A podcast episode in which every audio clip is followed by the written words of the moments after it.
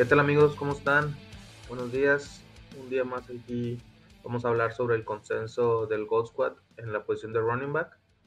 Aquí me acompaña mi amigo Jaso. ¿Cómo estás, Jaso? ¿Qué tal, Ricky? Buen día. Pues muy contento de tocar el tema de, nuestros rankings consenso ahora en la posición de running back. Este, ya anteriormente usted, tú y OJ platicaban sobre los corebacks, entonces vamos a hablar aquí de los running backs, que es una posición un poquito más determinante para nuestros equipos fantasy porque realmente se utilizan más, dependiendo de las ligas y el formato, ves que utilizan dos o hasta tres running backs. Entonces va a ser muy interesante y, vamos a ver qué tanta discrepancia o a ti no tenemos con, con nuestros rankings. Sí, como dices, es una posición que, que, utilizamos más. Este, pues están los spots de running back, más aparte están los, los spots de flex en los que se puede utilizar el running back. Este, vamos a empezar en el ranking de atrás para adelante y vamos viendo ahí cómo, qué opinamos sobre cada uno. De acuerdo. Arrancamos con el tier 9, que es el del top 59 al 55 ya son running backs que son suplentes de sus equipos, que son un running back 2 de su equipo, que tal vez están esperando alguna lesión o están esperando un bajo rendimiento del, running back 1 para, para hacerse con el puesto. Este, de los que vemos aquí en el tier 9, ¿cómo ves el caso de Ronald Jones, que está atrás de CEH? Eh, fíjate que Ronald Jones fue un running back del que se habló mucho que podía ser cortado, este, alcanzó a ser el roster, pero no creo que pueda tener un papel tan determinante en Kansas. Yo veo así eh, como el running back de dos downs, muy claro, y veo a Jerry McKinnon como ese running back de tercer down o, de cambio. Entonces yo creo que Ronald Jones, eh, aún y aunque sí estuviera una lesión, creo que no es muy determinante. Entonces yo creo que es alguien que no se, se tiene que adaptar. Este, de ese tier me gusta un jugador, me gusta mucho un jugador que la verdad está a nada de que pueda reconvertirse en el running back titular de su equipo y es Emir White. Este, los Las Vegas cortaron a la Kenyan Drake y solamente quedó este chavo Abdullah, eh, Jacobs y White como los running backs principales de su equipo. Yo creo que si algo le llegase a pasar a Jacobs, White puede tener un papel muy determinante durante la campaña. Sí, aparte hablamos de que Jacobs no se le extendió su contrato, no se le, no se le va a ese quinto año. Entonces probablemente estamos viendo que Las Vegas busca un proyecto con Samuel White. Digo, aquí estamos inventando o queriendo saber qué es lo que va a pasar. Pero en ligas, fan, en ligas Dynasty, por ejemplo, Samuel White tiene un buen valor por el equipo en el que cayó y por la situación en la que, en la que está en Liga Ciudad, como dices, estamos a esperas de que, de que a Jacobs le llegue a pasar algo y pues sí va a yo creo que sí va a tener un involucramiento durante cada juego, a lo mejor no te va a dar los puntos suficientes, pero digo, te puede sacar ahí un bye o algo este, si llega a notar. De acuerdo.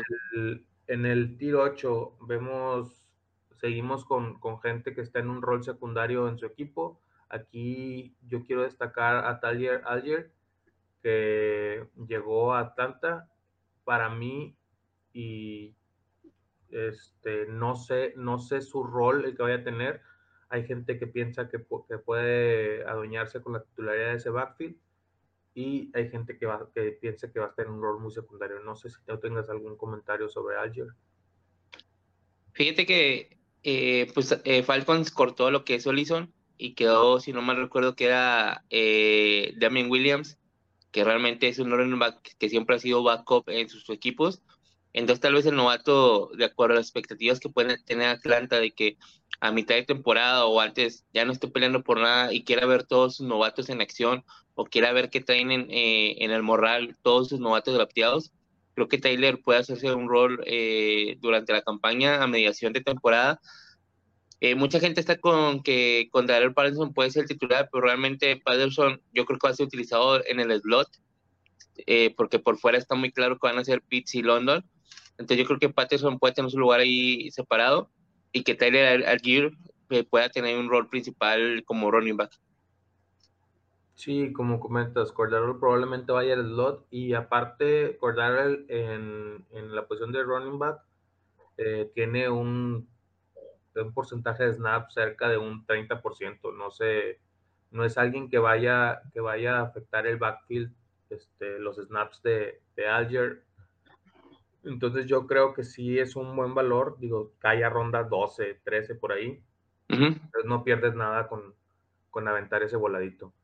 En, el caso, en el caso de los demás, este, por ahí Maquisis con su, con su involucramiento por aire también te puede salvar ahí un bye o con una lesión de Gibson. sabemos la situación de, de Brian Robinson que pues esperemos se recupere pronto, pero ahí McKissick yo creo que subió un escaloncito al, al haber nada más dos en ese backfield. Sí, de acuerdo.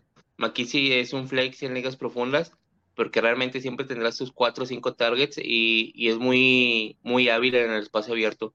Eh, aquí en esta lista pues también está el caso de Alexander Mattison, del que se habló mucho esa semana que pidió un trade y ahí se empezó a hypear un poquito yo creo que hay pocos equipos a los que Mattison podría llegar a ser un running uno, entonces yo no, yo no lo veo como otro que no sea un back. Eh, es muy bueno como, back, como backup, entonces no me sorprendería que o se quedara en Vikingos o consiguiera un equipo nuevo en la mediante trade. Sí, pero digo, ahí teniendo valor como Alger o como McKissick, yo creo que Mattison no, no, no lo tomaría, honestamente. Digo, ahí si tienes un Dalvin Cook y está en las últimas rondas Mattinson, probablemente para tener a Hancock, pero, pero yo no lo recomendaría. Este, pasamos al, Tier 7, este, como dijimos, está Cordaro Patterson. Por ejemplo, aquí vemos el caso del 39 y 40, que es Marlon Mack y Damon Pierce. Este consenso lo hicimos este, pues antes del, del corte de Damon Pierce. Aquí yo creo que, digo, el corte de Marlon Mack. Yo creo que Damon Pierce probablemente haya subido un tier o hasta dos. Este, de los que vemos aquí, pues probablemente sea el que tenga más volumen de, este tier. Ya no cae, ya no cae a las rondas en las que caía con, con esta gente. Y de todos los demás, se ha estado hablando últimamente de Michael Carter. Michael Carter, mucha gente dice que va a ser el running back uno de Jets sobre Hall. Yo creo que por talento, por tamaño, por todo, Michael Carter no tiene nada para hacerle ruido ahí a Hall. Probablemente al inicio de temporada estén un poquito más divididos el comité, pero siguiendo arriba Hall. Y para final de temporada, este, Hall va a ser el dueño completo de ese backfield. No si tienes algo que decir sobre, sobre el backfield de Jets. De acuerdo contigo. Yo creo que Carter contra, contra Hall no tiene mucho que hacer. Este, entiendo las expectativas que se, bueno, yo en lo personal tuve expectativas con Michael Carter por su habilidad para cachar pases, pero realmente eh, como corredor no, no es alguien mucho mejor que Hall. Eh, realmente en ese tier están running backs que son muy, que son muy del juego aéreo. Eh, lo podemos ver en el caso de Rachel White, Michael Carter, Nate Himes, Kenny Gaywell, que son esos running backs de tercer down que dependiendo qué tantos targets puedan tener, se te pueden, se te pueden acomodar tal vez como un flex muy desesperado. Eh, tocando el tema de Marlon Mack y Devin Pierce, sí, como lo mencionaste, nuestro ranking lo hicimos hace 15, 3 semanas, este, y por eso ahí no se refleja en el acomodo lo de Pierce y Mack. Yo creo que Pierce ahorita se metió tal vez en el top 30, y, tal vez estuvo muy bajo, pero creo que es su rango donde, donde, lo, podría, donde lo pondría. Y en el caso de Marlon Mack, pues recuerdo, si no mal vi, creo que volvió a firmar con Houston otra vez, entonces lo corrieron y lo volvieron a contactar. Sí, ahí los otros, los otros jugadores, como dices, son, son pass catchers, son gente que te, que te puede generar ahí, ahí puntos para un flex profundo. Este, o para tener en la banca. Ahí también el caso de David Singletary, que pues mucha gente lo ve como el running back uno de, de ahí de, de Buffalo. Eh, yo, la verdad, sí soy muy. Le tengo miedo a ese backfield. O sea, no sé, no sé cómo se vaya a manejar. Y si tengo que draftear uno, cae más abajo James Cook. Así que yo preferiría a James Cook, la verdad. Eh, Darrell Henderson, pues ahí con, con Akers, que no sabemos cómo va a estar, puede rendirte también como, como un buen flex. Y sí. Naheem Himes, tenemos ahí el. Ha habido mucha gente, el mismo coach dijo que si jugara fantasy, draftearía a Naheem Himes este, no si sean de esas palabras que dicen para, para decir que sus jugadores son buenos como todo coach y todo, toda gente de equipo lo hace. Eh, pero yo creo que el volumen de Jonathan Taylor va a bajar un poco y probablemente sí le den ahí las jugadas por aire a, a Heinz y a lo mejor uno que otro tercer down. Sí, no, y Heinz ha tenido un papel con Jonathan Taylor, este, tal vez no muy determinante que ya pueda hacer un running back top 30, eh, pero realmente hay partidos donde Heinz eh, tuvo, se tiró 19, 20 puntos. Recuerdo un juego, de, juego, juego por la noche y, no sé si Jonathan Taylor estaba lesionado o realmente todavía no le daban las, las llaves completas del backfield y se aventó un partido de 25 30 puntos. Entonces, eh, Heinz es muy bueno, eh, pero sí, como menciona Jonathan Taylor, tiene un papel muy, muy sólido en esa ofensiva. Y en el caso de Daryl Henderson, no sé, yo creo que le estamos tal vez subestimando un poquito. Sé que no, no, no es un gran talento, pero realmente lo que ha dicho McVeigh me preocupa. Eh, sumado a eso, a cómo regresa Akers de la lesión, que ahorita lo tocaremos cuando veamos su posición, pero yo no estoy tan seguro de que Akers sea el dueño total de ese backfield y tal vez me asustaría que fuera un 50-50, 55-45. Sí, yo creo que Henderson ahorita, si te llega a caer en su valor, que es una ronda 12 por ahí, este, yo creo que no es un mal pick. No es un mal pick porque es, es de esos picks que está haciendo en su piso. O sea, puede, puede redituarte más de lo, que, de lo que esperas. Y si no, pues como quiera alguien que iba a estar destinado para estar en tu banca y pues lo puedes mandar a waivers en caso de que de plano no su, su utilización no sea la que esperabas. Este, vamos a brincar al, al, a lo siguiente, al tier 6. Aquí en el tier 6 eh, seguimos con, con, jugadores que están en un comité eh, o que no sabemos este, cómo, vayan a, cómo vayan a rendir. Nos tomamos con gente como Demi Harris, que mucha gente pues venía de ser el, el, el uno de, de, New England o tenía pintado para ser el uno, pero llegó Ramón de Stevenson, que también está en el tier. Eh, tenemos a Rachat Penny y a Ken Walker. Eh, y tenemos a James Cook, que Singletary estaba en el tier anterior. Hay diferencia de cuatro o cinco posiciones. Tenemos a Melvin Gordon, que sabemos que, volvió, que firmó con, con Denver de nuevo y no sabemos el porcentaje de snaps que vaya a tener. Eh, probablemente vaya a ser menor al, al, del año pasado, que era que se manejaba un 50-50, pero no lo van a sacar completamente del juego. Por algo lo firmaron, porque lo conocen y porque saben lo que les va a dar. Y tenemos a CEH, del que ya hablamos hace un ratito, que tú crees que va a tener sus el, primeras y segundas, entonces va a seguir con un, con un, con un volumen asegurado. Ah, también tenemos aquí a Chase Edmonds, que ya cortaron a Sonny Mitchell, con lo que probablemente le asegura un poquito más de, snaps. Ahí había un comité de tres o cuatro jugadores y ya ahorita al parecer nada más está perfilando para que sea Edmonds con Mustard. Eh, y por ahí Edmonds, sabiendo que, Mustard ha tenido muchas lesiones, no sabemos bien cómo, cómo regresa. Probablemente Edmonds inicie la temporada como el running back uno de Miami. No sé de este tier, ¿quién, de este tier, ¿quién te llama la atención? ¿A quién recomendarías draftear? Yo recomendaría, bueno, primero que nada me llama mucho la atención de el backfield de, los Pats. Eh, como lo mencionaste, mucha gente cree eh, que Demian Harris es y el running back uno. Realmente lo es en el papel, pero en la utilización no lo es completamente. Eh, esta semana salieron noticias de que Ramón Stevenson puede ser un caballo de batalla, y lo que eso significa en Pats. Sabemos que ellos no se caracterizan por, por utilizarlo. Eh, pero en ADP hay una diferencia muy, muy interesante, porque Demian Harris es solo lo que está en séptima, octava, séptima, sexta ronda, y Ramón Stevenson se va hasta décima, onceava ronda. Entonces, yo tomaría ese backfield más barato, que en este caso es Ramón Stevenson. Después está otro comité muy interesante que es el de Ken Walker y Rashad Penny. Me hubiese gustado ver que Ken Walker estuviera al 100% desde la semana 1 para ver cómo sería su utilización. Lamentablemente, pues sabemos que tiene una lesión. No sabemos cuál será su estatus para el próximo domingo, que juegue Seattle, no, juega el lunes en la noche, si no me recuerdo.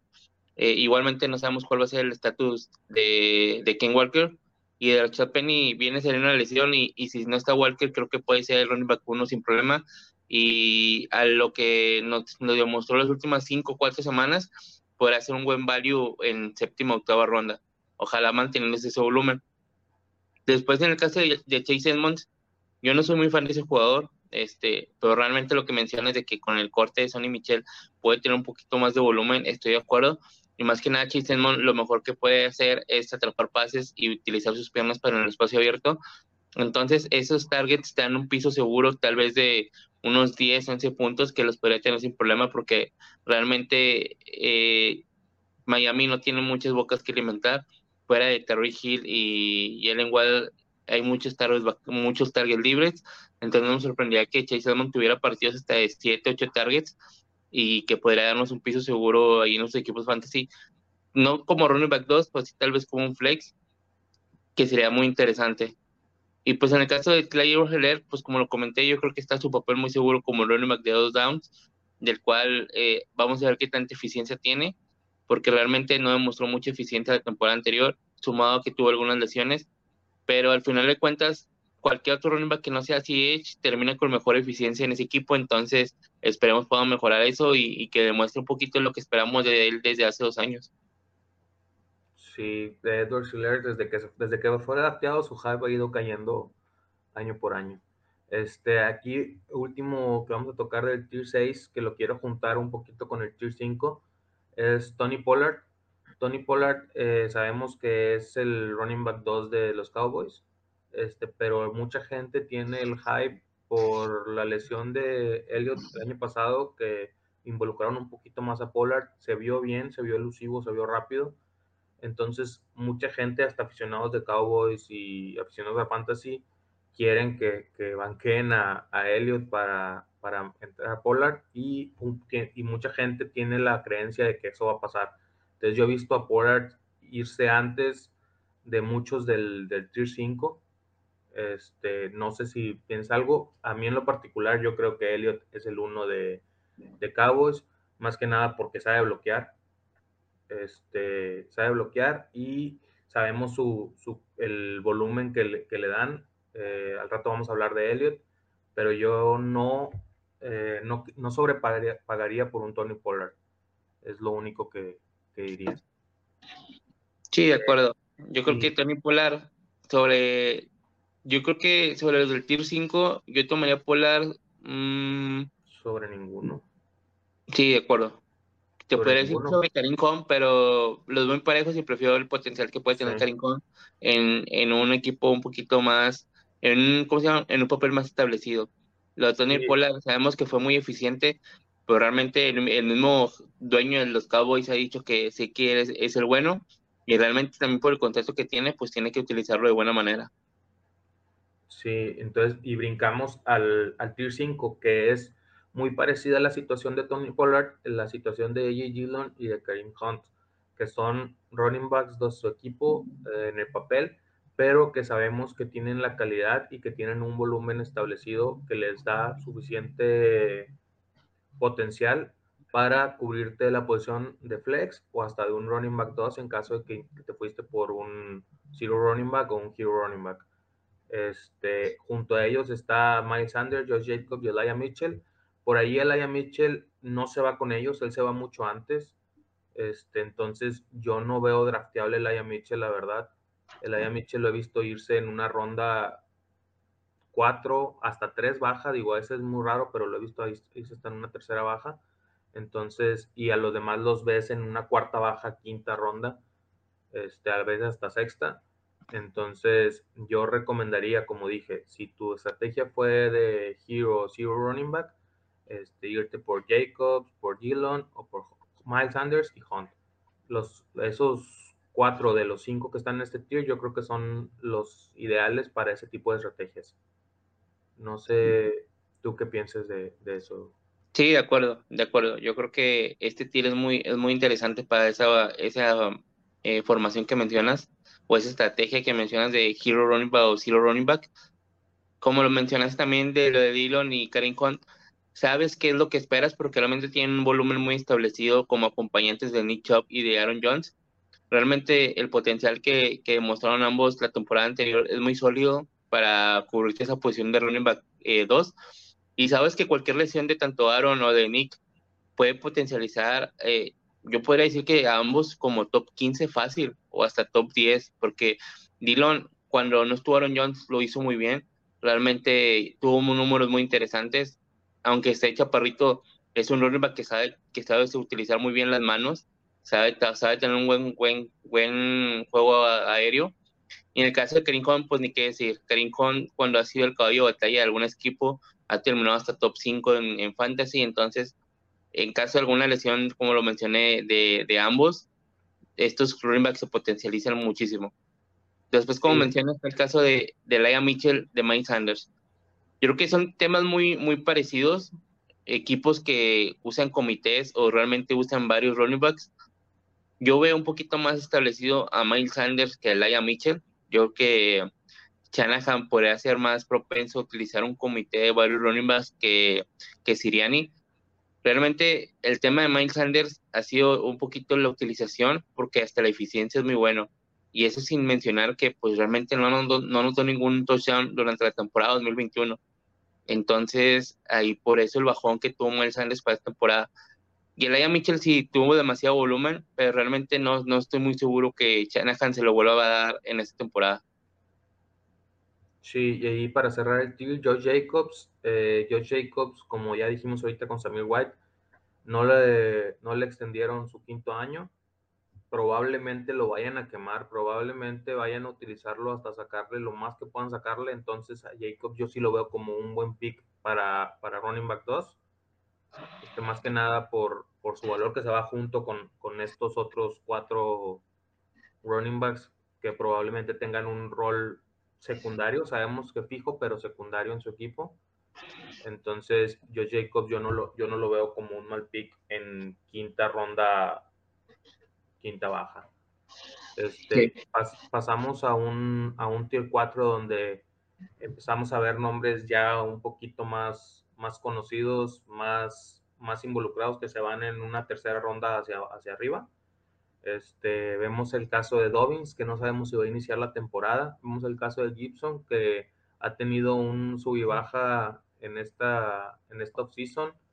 Primero se le hizo un poquito de hype, luego se, cuando se estaba yendo Makishis del equipo, que se iba a Buffalo, luego se le se volvió a bajar cuando, cuando regresó Makishis y draftearon a Brian Robinson.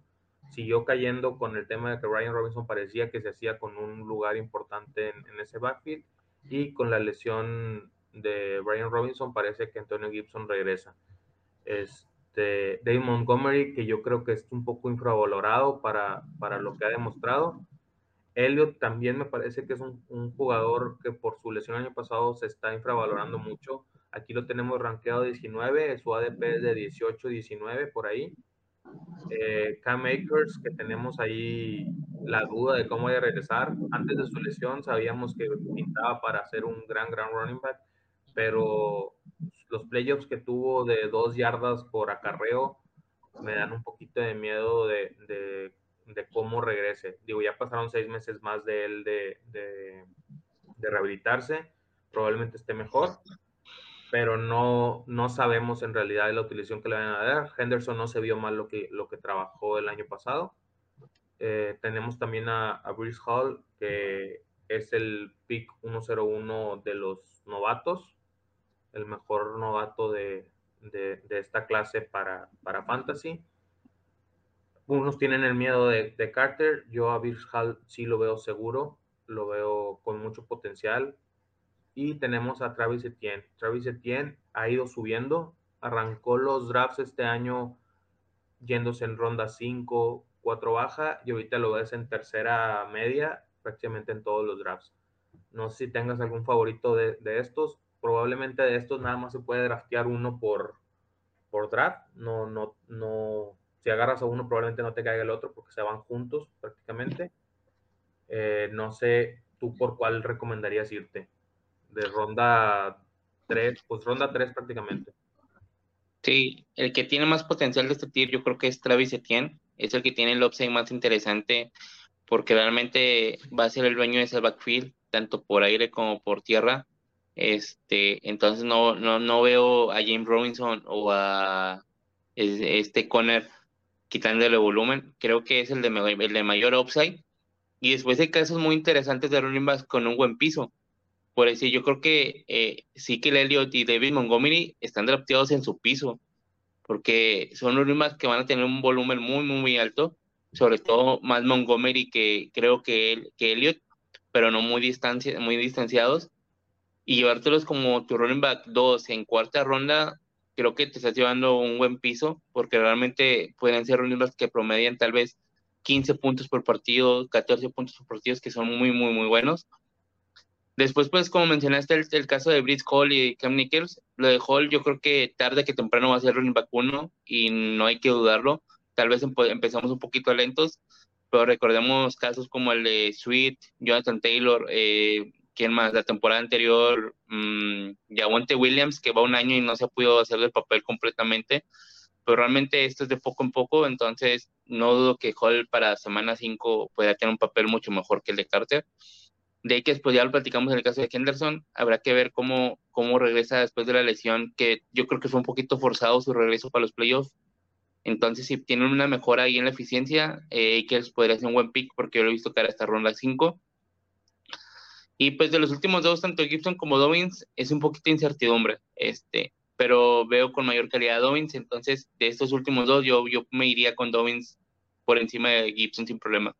Sí, ahí esos últimos dos este, están en este tier 4, yo creo que por, por calidad, o Gibson por lo que ha demostrado también, pero ellos están yendo, pues no sé si porque se le está infravalorando o por la incertidumbre, se están yendo hasta en ronda 5, entonces este, ellos te pueden, si no tomaste, si tomaste por ejemplo un running back al principio y luego te fuiste a, en la ronda 2 y 3 y probablemente hasta 4 este, wide receiver, probablemente te puede caer en la 5 un Gibson, un Dobbins.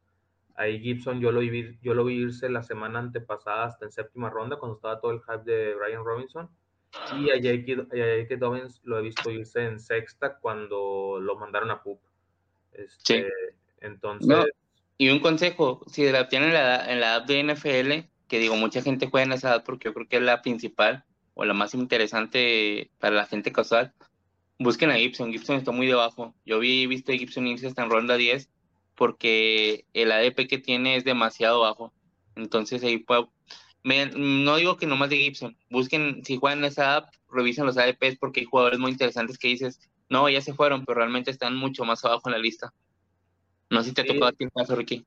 Sí, este, los ADPs de la, de la página de, de NFL están pues muy diferentes a, lo que estamos acostumbrados a Sleeper. No sé si porque no hay, no hay tantos drafts, no está toda la gente que draftea, que estuvo drafteando toda la offseason como, como nosotros que estuvimos en el Sleeper, entonces el ADP no se, no se ha visto reflejado. El ADP hay que recordar que es un, que es un promedio de, en qué picks están yendo. Entonces, también el que no haya tanta gente drafteando puede, puede afectar a que, a que los ADPs estén incorrectos. Eh, por eso, eh, no sé si todos, si, si no, métanse a nuestro Discord, métanse a nuestros grupos de WhatsApp. Ahí, ahí pasamos este mismo ranking, pero de todas las posiciones. Eso lo pueden utilizar ustedes como, como una guía para, para saber si ya se fue Etienne, pues en, en, nuestro consenso el que sigue es Brice Hall, por ejemplo. Pero Brice Hall a lo mejor en, en, tu, en el ADP de la, de la página en la que estés, Briscal a lo mejor está una ronda después o dos rondas después. No dudes en, en, tomarlo. O sea, ahí probablemente esté en esa, en esa forma porque el ADP está, no se ha actualizado. Entonces, utiliza esto como, como un acordeón, por así decirlo, para que puedas tomar un buen valor. Igual también, si ya estás en una ronda baja y ves que alguien de un tier 4, un tier 5 todavía está ahí disponible, no dudes en tomarlo. O sea, esta, este tipo de, de, acordeones o de cheat sheet, como, como se le llama, este, son para eso, para, para que tú lleves un listado, un orden de, de, cómo draftear. Y si ves ahí un valor, un valor interesante que está cayendo y que tú estás bien y que tú sabes que, que, tiene que es, más val, es más valioso, este, lo tomes y aproveches. Ok. Sí, de acuerdo, de acuerdo. Vamos a pasar al, al top 3. En el top 3, aquí ya vemos este, running back que se van en la ronda 1 o 2. A lo mejor te puede caer alguno a ronda 3 baja. Este, arrancamos con el tier 3. Del tier 3 a mí me llaman la atención Este, prácticamente todos. Este, porque todos tienen potencial para, estar para estar dentro del top 12, digo aquí al top 15, pero todos tienen potencial de ser running 1. Aquí vemos el caso de Camara. Camara, su ADP y su ranking está un poquito bajo con, este, en cuanto a su potencial por el hecho de que estaba la incertidumbre de la, de la sanción que podía llegar por el tema que tuvo en el Pro Bowl. Eh, sin embargo, al parecer va a ser hasta el próximo año en caso de que le, de que le impongan alguna sanción. Entonces, este año, si tú lo ves llegar a una, a una ronda 2 baja o hasta una ronda 3, no dudes en, en tomarlo. Él tiene potencial de ser un, un running back top 5. Este, entonces, yo creo que es, es de los valores más importantes que, puedes, que te pueden llegar a caer una ronda 2 baja. Digo, ya ahorita con, como al parecer la suspensión no se va a dar, ya se está tomando un poquito antes, pero igual sigue cayendo en algunos drafts. Eh, vemos también el caso de Aaron Jones, que, que, mucha gente le rehuye o le tiene un poquito de miedo ahí al comité que puede generar AJ Dillon, que ya hablamos de él y su capacidad. Eh, yo creo que Aaron Jones eh, tiene la calidad suficiente, ha demostrado lo suficiente y aparte se le va a involucrar un poco más en el juego aéreo. Sabemos que, que Green Bay ahí en el tema de los wide receivers no tiene nada claro, pero sabemos la calidad de Aaron Rodgers. Aaron Rodgers este, va a encontrar y va a buscar este, a quién darle la bola y sabemos la capacidad de Aaron Jones, entonces va a tener ahí un upside que probablemente no nos estaba demostrando tanto porque la mayoría de los targets iban para adelante, pero sí nos había dado ahí algo de, de lo que puede hacer como pass catcher. Eh, los demás son buenos picks, son, son muy son jugadores muy seguros. Leonard Fournette sabemos la preferencia que tiene ahí Brady con él, que le gusta mucho y que lo va a utilizar mucho. Nick Chop, a mí la verdad de todos estos es el por el que menos me iría por su rol, que es puramente terrestre. Entonces tiene un poquito menos de upside, pero no, no estoy diciendo que Nick Chop sea un, un, mal jugador ni un mal pick, simplemente yo creo que es por el que menos iría. Y, y en segundo lugar, con Javonte por el tema de que no sabes cómo se va a utilizar con, con, con Melvin Gordon. No sé qué me dices tú de Javonte Williams caso, ¿cuándo lo draftarías o de plano no lo draftarías? Sabiendo que se tiene que tomar en una segunda baja o, o tercera alta. Sí, de hecho, esta misma pregunta me la hicieron cuando hicimos de la previa de la IFC West. Eh, mencionaba que yo, yo antes me lo llevaría en tercera ronda, tal vez como mi running back uno, eh, después de tomar dos, dos wide receivers, o como mi running back dos, este, después de tomar un, un wide receiver y un running back realmente yo creo que Yabonte tiene la calidad y el talento, pero realmente lo, único que lo limita es Melvin Gordon y, su utilización. Si, como lo mencionamos también en ese momento, Yabonte sube sus acarreos de 50 a 60%, creo que Yabonte puede afianzarse como un running back top 15 sin problemas, porque con ese 50% se, se, se tuvo un piso de running back que todo 24, entonces no está muy lejano de meterse al top 15. Entonces yo me lo llevaría en tercera y si se puede tercera media, mucho mejor. Ya baja, se me hace que no llega, pero tercera media sí podría llegar. ¿Tu favorito de ese tier? Mm, creo que está entre Camara y Aaron Jones. Porque creo que son los que tienen un poquito más de juego por aire y les da ese upside que, que buscamos en los equipos. Leonard Fournette, su utilización en la temporada anterior fue impresionante por aire, pero no estoy muy seguro que lo pueda replicar. Entonces, tal vez sea mi tercer favorito de ese tier pero sí, Aaron Jones y Camara están por encima del resto. ¿Y a quién draftearías primero? Ah, buena pregunta. Creo que para, por gusto personal, Aaron Jones, pero Camara no le pide nada y para mí Camara también es uno de los running backs más, más eh, impresionantes de la NFL y hábiles, entonces también no, no tendría por qué rehuirle, pero por gusto personal sí, Aaron Jones. Ok, bueno, y ahora pasamos al Tier 2. Todos estos eh, son running backs que se van de, de, inicios de primera ronda. Por ejemplo, Keller se puede ir en un pick 3 hasta no pasan de mediadas de segunda. Este, aquí a mí me, me llama mucho la atención el valor de Saquon Barkley, porque probablemente de este Tier 2 es el último que se va. Y para mí no es el último que debería irse. Por ahí Saquon Barkley puede terminar la campaña si las lesiones lo, lo dejan. No estoy diciendo que sea injury prone ni nada por el estilo, pero si se mantiene sano, que es lo que esperas de, de cualquier jugador, sabiendo que todos son expensos a, lesiones, este, Socon Barkley tiene la calidad de, de terminar la temporada está en top 1 de running back. Este, no quiero decir que Saquon Barkley va a ser el 1, pero yo sí lo veo peleando, si está sano, en un top 5 sin, sin duda. Este, fuera de Saquon Barkley, me gusta mucho de Andrew Swift. De Andrew Swift también lo ves caer un poquito más con respecto a Keller Cook, Najee. Este, por ahí de Andrew Swift en una segunda baja, a mí se me hace un, un regalito porque tomaste en primera ronda probablemente a un wide receiver top y, y tienes a un running back top también en segunda. O si tomaste a un running back top, tienes, tienes una pareja de running backs que te van a hacer pelear por el por, por la por tu liga. Aquí, bienvenido nuestro amigo OJ. Este, nos, nos, acompaña para cerrar aquí el Tier 2. Estamos hablando del Tier 2, OJ.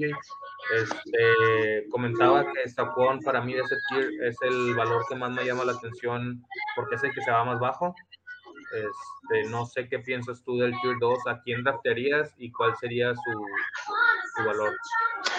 Hola a todos, antes que nada, y perdón por la tardanza, pero es que a quién se le ocurre grabar a las 6 de la mañana, ¿no? Este, no, pues yo creo que Saquon incluso se va por detrás ya en ADP de prácticamente todos los del Tier 3, quizá con excepción de Javonte y de Conner, ¿no? Pero nosotros lo tenemos en el 2 porque sabemos su potencial, pero Saquon Sano eh, le ha peleado el 1 y la efectividad de esa de estar este, con 5 o 6 recepciones por juego, 8 o 9 targets por partido este, a, a McAfee. Entonces, sí, como dices, eh, Ricky, es la verdad un robo para donde se está yendo pero siempre está la incertidumbre por dos años que han venido acompañados de lesiones. Nosotros no, y lo vamos a repetir hasta el cansancio, no creemos en esto del injury prone, pero la gente refleja eso en el ADP, ¿no? Yo en lo particular, por ejemplo, eh, no sé si ya hablaron de, la situación de Camara. Yo a Camara no lo veo en el Tier 3, pero bueno, aquí fue en el consenso, quizá fue por la situación de la suspensión, como algunos lo tomaron en cuenta para arrancarlo. pero yo creo que tanto Saquon como Camara están eh, ahí parejitos con Swift y allí, que bueno, ellos dos sí han estado sanos. Eh, bueno, Swift se perdió por ahí un par de juegos el año pasado, ¿no? Pero Nagy y Swift, digamos que son dos running backs que tienen prácticamente todo el volumen que tienen McAfee y Taylor, pero tienen un, un, costo más barato, ¿no? A lo mejor por eso se van ahí un poco más, más atrás. Eh, no sé si, por ejemplo, Austin Eckler eh, me llama mucho la atención que han estado tratando de complementar tanto el backfield en, Chargers. No sé si a ustedes eso les levanta alguna sospecha o lo ven meramente como precaución en el caso de una lesión o, cómo lo ven. Yo, no, es un poquito de ambas. Este, realmente eh, Chargers tiene tres años drafteando running backs para complementar el papel que tenía Melvin Gordon realmente desde que se fue Melvin Gordon de Chargers no, han conseguido ese running back que, que, complemente a Austin Eckler y eso ha forzado a que Eckler tenga mayor volumen. Pero realmente el volumen que ha tenido Eckler no se me hace algo muy asentado porque como lo mencionó Jay, siempre están buscando a alguien más. En este caso va a ser Sonny Michel. Yo creo que Sonny Michel tiene un, un mejor pedigrí que, que los running backs novatos que tenía anteriormente, que llámese Justin Jackson, llámese Isaiah Spiller, llámese este chavo también que te le hicieron mucho hype hace dos años, eh, que se con algo así, no me acuerdo cuál era el nombre. Este, pero sí, Sonny Michel puede llegar a complementar muy bien a Austin Eckler y no me sorprendería que tal vez le quite un poquito de volumen en zona roja, que es lo que impulsó a Eckler a meterse al top 5 la temporada anterior. Realmente este tier yo creo que al que tenía más, más incertidumbre tal vez podría ser Eckler y Henry, por Henry, más que nada por la lesión, no sé si vaya a tener los 400 acarreos otra vez. Y hay que leer porque yo creo que Sean Michel podría decir algo y quitar algo de volumen. y más. Hablando de, de, Red Zone de Eckler, aquí tenemos en el noveno puesto a Joe Mixon. Joe Mixon tuvo 18 touchdowns la temporada pasada. ¿Tú crees que pueda repetir metiéndose a un top 10 de running back Joe Mixon, sabiendo el potencial o el juego que pueden tener por ahí de los los Bengals, ¿caso? Sí, sí, sí, sí, estoy en, en, eso sí estoy de acuerdo. Yo creo que Mixon, por ofensivo y por talento, porque realmente Mixon fue alguien muy infravalorado eh, los últimos años, que porque era propenso a lesionarse, típico caso de, de varios running backs que están en la lista, este, y dejó caer su, su ADP. El, el, asunto de Mixon es que cuando lo drafteas como running back 1, no queda como running back 1, y cuando te lo llevas fuera del top 12, hace temporadas muy buenas como la anterior. Entonces esperemos esta temporada eh, devuelva ese costo que estás haciendo porque pues realmente o te lo llevas en primera en los últimos picks o en segunda alta, pero sí, sí veo Mixon dentro del top 10. Sí, de acuerdo. Y, me parece un pick seguro, ¿eh? eh Mixon. No, no me atrevo todavía a, a, ponerlo dentro del top 3. Creo que acabó tercero, ¿no? El año pasado. Eh, pero me parece que ese sería su techo, ¿no? Yo creo que contar con Mixon para un running back uno bajo es unas expectativas realistas y que te ayudan a construir un equipo de manera más afianzada, ¿no? Sí, ahí como comenta Jaso, Mixon se va en, una baja, dos alta, entonces probablemente ahí su, valor es el, es el adecuado. No estás drafteándolo muy caro ni tampoco lo estás drafteando barato. Digo, ahí tú sabes lo que estás drafteando y pues falta ver con qué lo estás acompañando, porque pues él te va a rendir pues lo esperado, ¿verdad? Nada más, no te va a dar más, no te va a dar menos. Sí, de acuerdo. Y creo que Mixon se anda yendo como por ahí del final de la primera, ¿no? Digo, de la segunda. No, se va a principios de segunda. Okay. Pues ahí no está mal, ¿no? Porque te puedes llevar, por ejemplo, a Davante o a Dix y a Mixon. Me parece una dupla bastante buena de, de, de para, para la base de tu equipo fantasy, ¿no? Sí, digo, también depende cómo, cómo se ha estado drafteando en, en la liga. Por ahí de repente ves caer a, a o a Swift también a ese mismo, a ese mismo lugar, finales de primera, principios de segunda. Entonces, si te llegan a caer Najee o Swift, pues ahí yo sí haría un lado a Mixon. Pero si ya draftearon, este, yo creo que Mixon es, un muy buen valor. Este, el caso de Dalvin Cook, aquí lo tenemos como cuarto. Mucha gente lo, lo incluye en su tier 1. No sé, Caso, si tienes alguna opinión sobre Dalvin Cook. Sabemos su potencial, sabemos su calidad. Este, lastimosamente, en los últimos años se ha perdido varios juegos por lesiones. Decimos, este, no hay que tenerle miedo a eso. Todos son propensos a que se lesionen. Este, pero su calidad ha hablado y ha demostrado. De hecho, la temporada pasada, en su regreso, mucha gente tenía la duda si meter a Mattison o a Cook y fue un juego de Cook de cincuenta y tantos puntos que mucha gente lo sufrió por haberlo dejado en la banca pensando que no iba a tener snaps y mucha gente ganó su semana gracias a ese Dalvin Cook. Este, ¿Algún comentario de Dalvin Cook, Jaso? Paréntesis antes de que empiece Jaso, los stots no se sientan, no, no importa quién se los diga. Cook no se sienta si lo tienes. Sí, sí, muy, muy, muy de acuerdo creo que Cook, ha, demostrado cuando está sano que es un running back top 5. Es uno de los running backs con mayor volumen, tanto aéreo como terrestre. Entonces eso te da un piso demasiado sólido. También, eh, después de todo lo que mencionas, eh, Cook tiene una baja eficiencia o una baja generación de touchdown, que, realmente eso es lo que me gusta porque lo veíamos en el impacto eh, a mediados de marzo, abril, que estamos viendo esa estadística y se los mencioné tanto Rowe como OJ, eh, Cook tiene un, tiene es propenso a tener una regresión positiva de touchdown, porque realmente eh, si vemos el promedio de la liga de los demás running backs con el de Cook, Cook está muy debajo, porque tiene demasiado volumen, pero anota muy poco. No sé si sea debido a que las armas ofensivas de, de Minnesota son, son varias y no se enfocan solamente en Cook, o si sea algo del sistema. No, no, no puedo asegurar ninguna de las dos, pero como un pick 5 hacia, hacia 4, 5, 6 es un pick muy bueno. Oye, ¿cómo ves a Dalvin Cook cayendo a primera baja? Es no, es un robo. Por ejemplo, ahorita lo tenemos en el Tier 2 porque el consenso lo hicimos entre 6. Entonces, por el modo en el cual promediamos y eso, acabó cayendo al 2, digamos, por redondeo. Pero en realidad, tres de nosotros lo tenían en el Tier 1 y tres lo tuvieron en el Tier 2, o sea, está justo en la rayita, ¿no? Y, por ejemplo, estamos hablando que algunos lo tenían como el 3 y otros como el 5.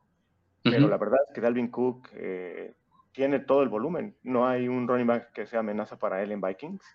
Eh, y con un nuevo esquema ofensivo, pues uno esperaría que al menos sostenga el volumen y las yardas y los targets, ¿no? Porque pues realmente están prácticamente los mismos jugadores en esa ofensiva. Regresa Irv Smith, pero eso no creo que genere un cambio realmente para nada en, el volumen o el, esquema de juego para Dalvin Cook.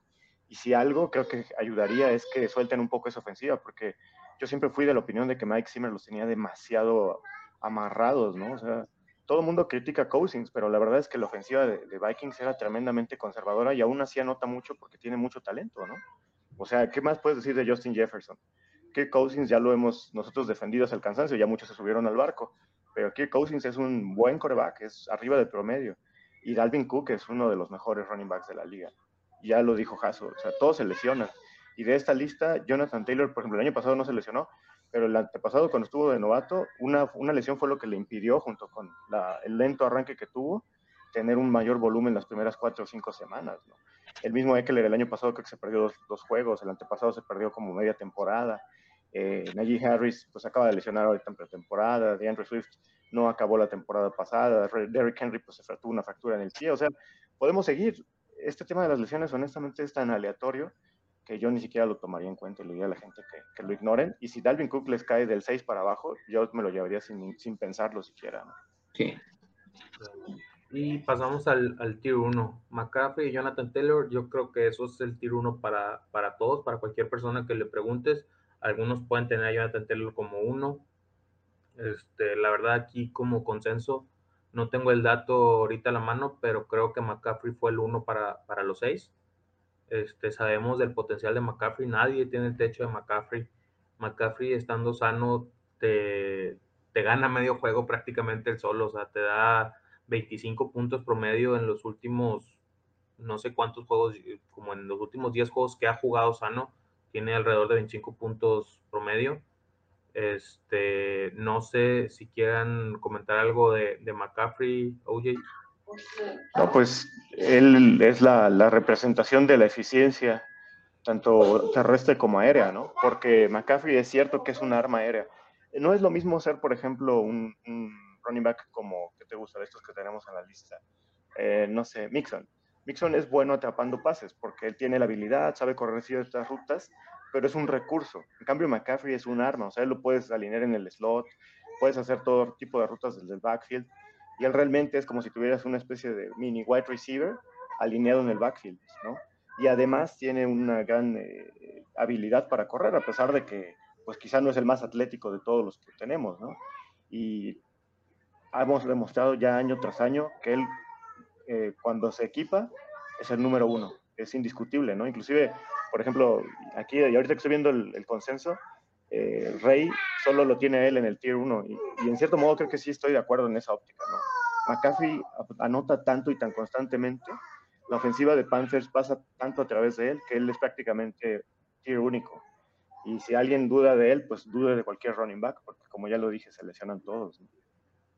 No, y podemos ver el, el, caso de Panthers. Antes de la lesión de McCaffrey, Panthers creo que llevaba tres juegos seguidos ganados, arrancó muy bien la temporada empezó la lesión de, de, McCaffrey y empezó la caída de Panthers.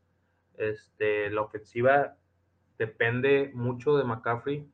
Van a, ellos dependen mucho de, cómo pueda estar McCaffrey. Entonces, yo creo que lo que más quieren ellos es que esté sano. Entonces, probablemente le, le, estén dando el tratamiento necesario para que, para que se mantenga lo mejor sano. A lo, no sé no, no sé, como dices tú, no, no hay que tener miedo a las lesiones. Sus lesiones han sido todas diferentes, no, no hay, no hay una, algo recurrente que, que tenga un, tobillo malo que tenga algo, no, todas sus lesiones han sido diferentes, no hay que tener miedo, solo ha tenido mala suerte.